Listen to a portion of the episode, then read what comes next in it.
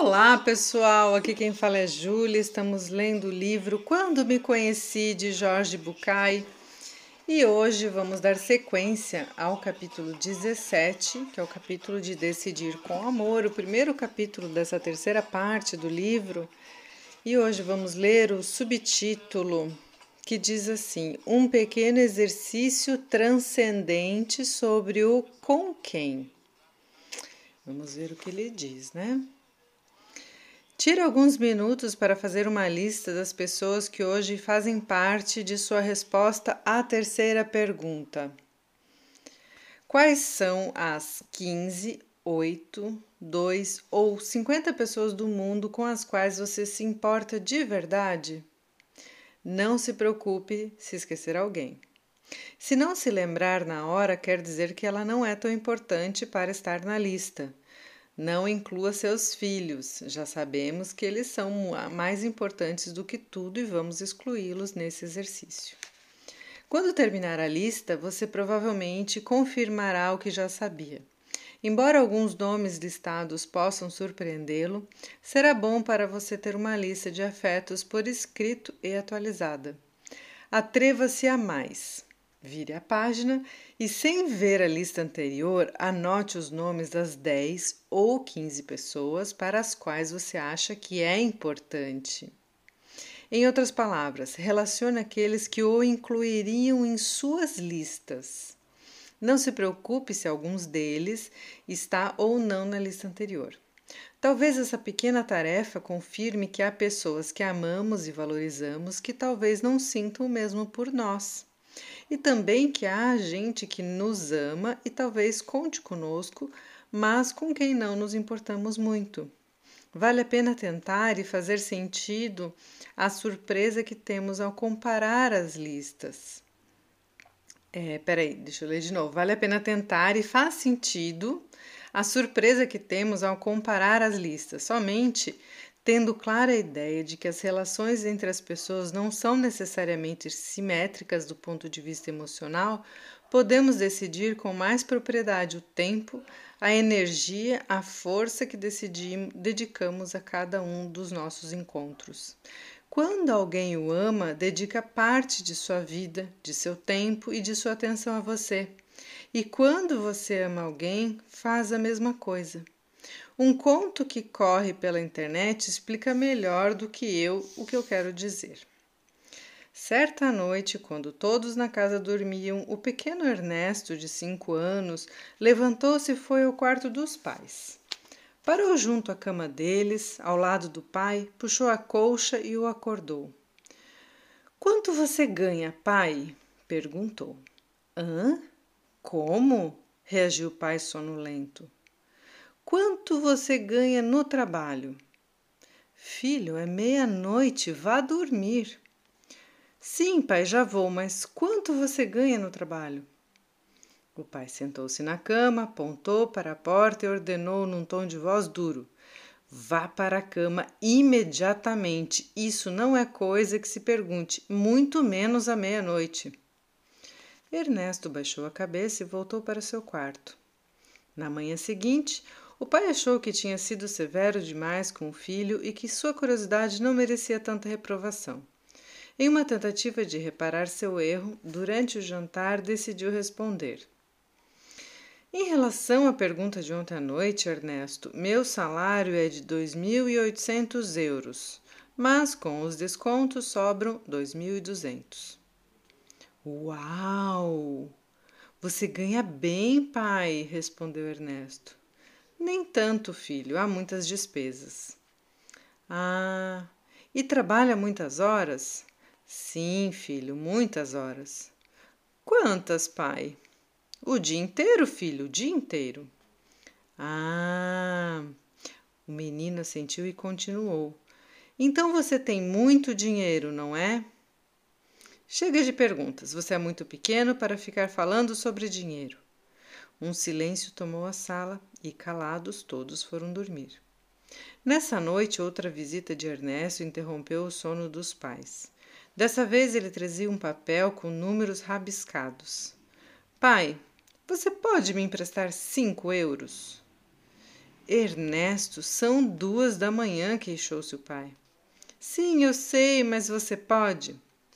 O pai não o deixou terminar. Então, era por isso que você estava perguntando tanto sobre dinheiro, seu pirralho. Volte imediatamente para a cama antes que eu lhe dê uma chinelada. Saia daqui. Para a cama. Choramingando, Ernesto arrastou os pés porta fora.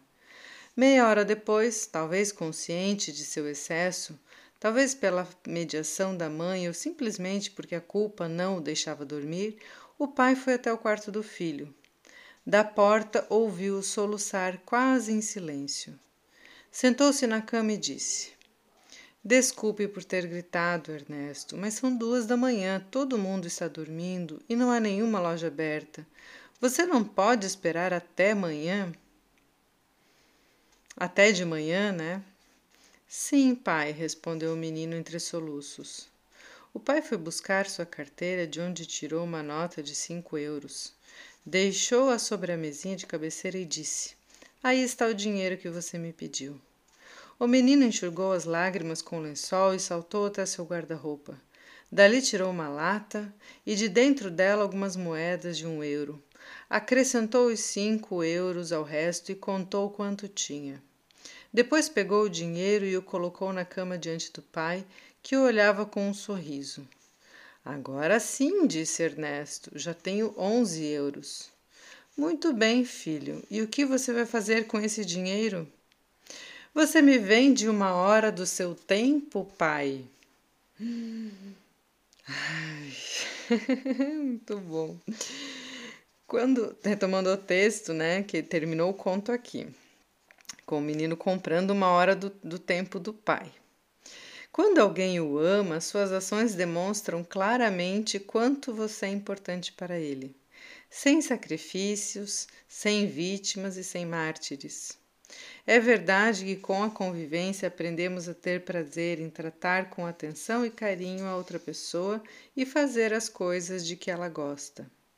É claro que posso, ainda que não parta naturalmente de mim, acordar de madrugada no dia do seu aniversário, decorar a casa e preparar o café da manhã, encher o quarto de cartazes, a manhã de presente e a noite de convidados. Sabendo que você gosta e quanto se emociona, posso fazer isso algumas vezes, mas é claro que só quando eu tiver vontade.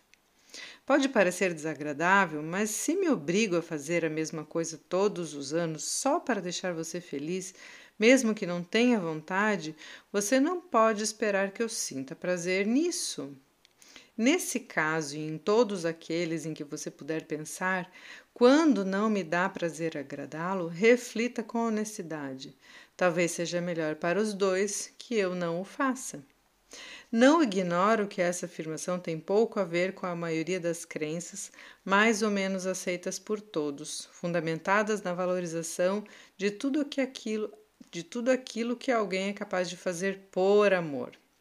Não concordo com a utilidade dos sacrifícios no amor. Às vezes as pessoas querem me convencer de que, além da ideia de ser feliz, as relações importantes são aquelas nas quais um é capaz de se sacrificar pelo outro. Entendo, mas não concordo.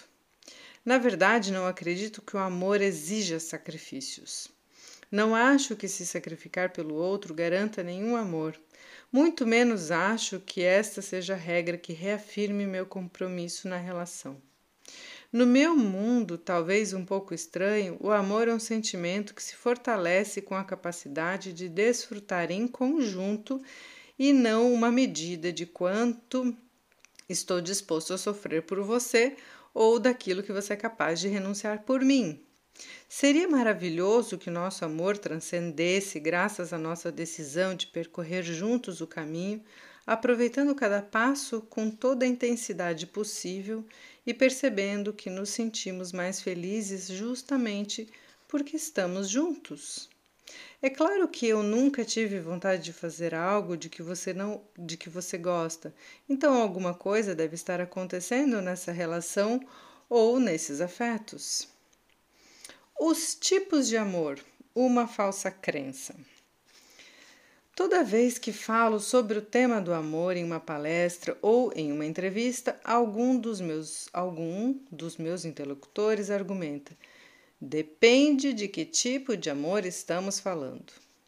Entendo o que a pessoa quer dizer, mas não acredito que existam tipos ou classificações diferentes de amor determinadas pelo tipo de vínculo. Amo você como amigo, como irmão, como primo, como gato, como tio, como porta.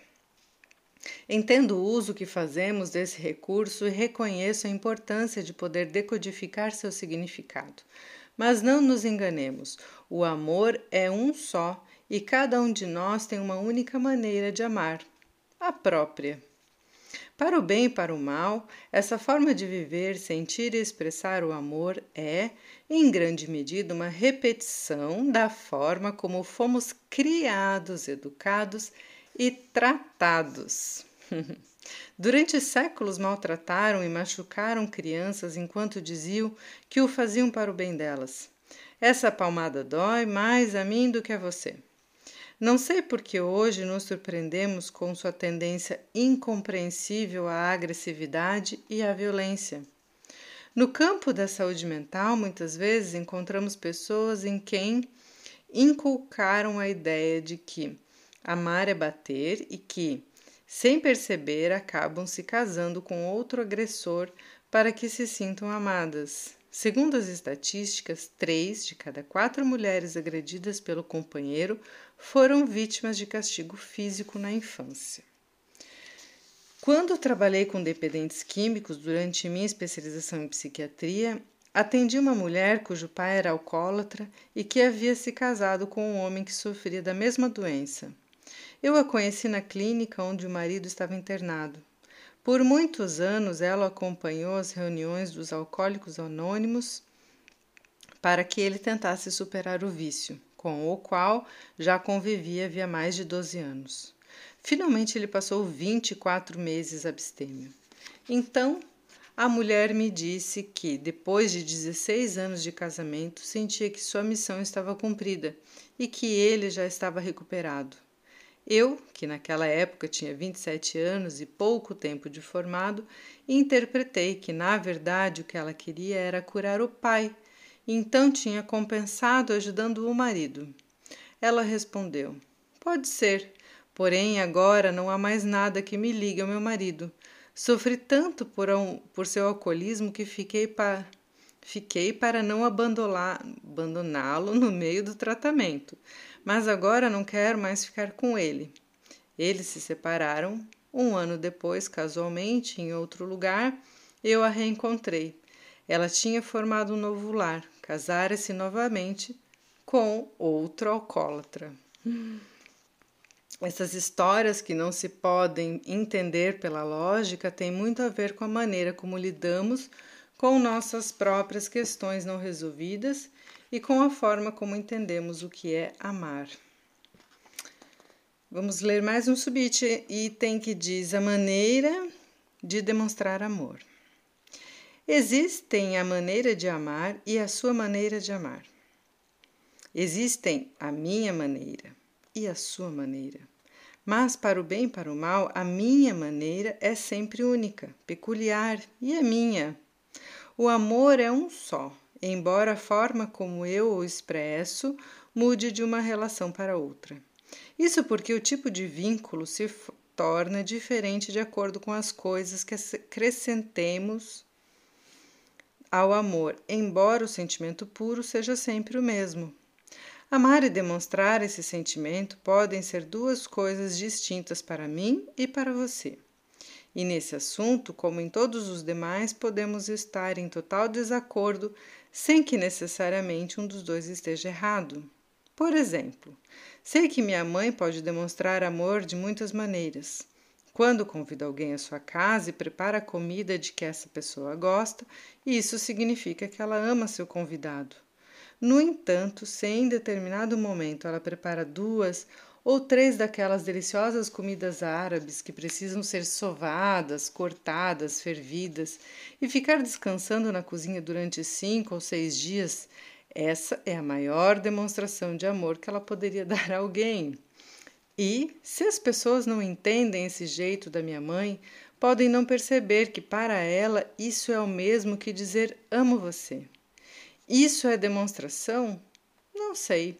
Em todo caso, é a maneira dela de expressar seus sentimentos. Se eu não entender a mensagem implícita no estilo de cada um, nunca poderei decodificar o que o outro expressa. Uma vez por semana, quando me peso, confirmo quanto minha mãe me ama e como decodifiquei bem sua mensagem. O que muda é a maneira como expresso meu amor na relação que estabeleço com o outro, mas não o amor. Se souber amar seus pais de forma livre e construtiva, amarei a todos do mesmo modo. Se for ciumento com minha esposa, também o serei com meus amigos e filhos. Se for possessivo, o serei em todas as minhas relações, e quanto mais próximas elas forem, maior será minha possessividade. Se for sufocador, quanto mais amar, mais sufocador serei. Se tiver aprendido a amar fazendo mal, quanto mais amar alguém, mais mal lhe farei. Já posso ouvir você dizer que há exceções, que nem sempre é assim e que no seu caso especificamente. Pois bem, admito as exceções, embora nunca tenha acontecido comigo. Mas, de qualquer forma, olhe bem à sua volta antes de pensar que sua situação é excepcional. Em todo caso, o que sem dúvida é uma regra infalível é que, seguindo o mesmo raciocínio, se tiver aprendido a querer bem quando ama, quanto mais amar, mais o fará. São as coisas agregadas ao afeto que fazem com que o encontro seja diferente. Pode ser que, além de amá-lo, eu sinta atração física por você, que queira morar com você ou deseje que compartilhemos o resto da vida tenhamos filhos, etc. Então, esse amor será o que se tem em um casal. Pode ser que eu o ame, que tenhamos uma história em comum, que nosso humor esteja em sintonia, que achemos graça das mesmas coisas, que sejamos cúmplices, que, que confiemos um ao outro, um no outro e que você seja a pessoa para quem mais gosto de contar minhas coisas. Então seremos amigos. Minha capacidade e minha maneira de amar não mudam de uma pessoa para outra, mas a intensidade é sempre diferente. Posso amar mais ou menos, posso amar muito ou pouco, posso amá-lo tão pouco que para você pareceria que não amo nada. Não é que não me importe com você, mas quase nunca ligo.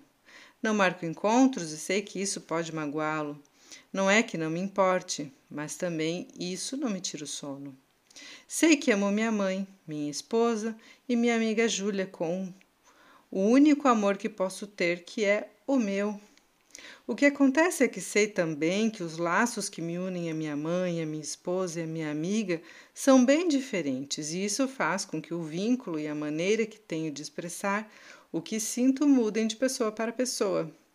É claro que, se você disser ao seu cônjuge que o ama da mesma maneira que ama seu pai ou sua amiga, provocará inquietação em seu relacionamento, o que seria injustificado, porque essa é a verdade.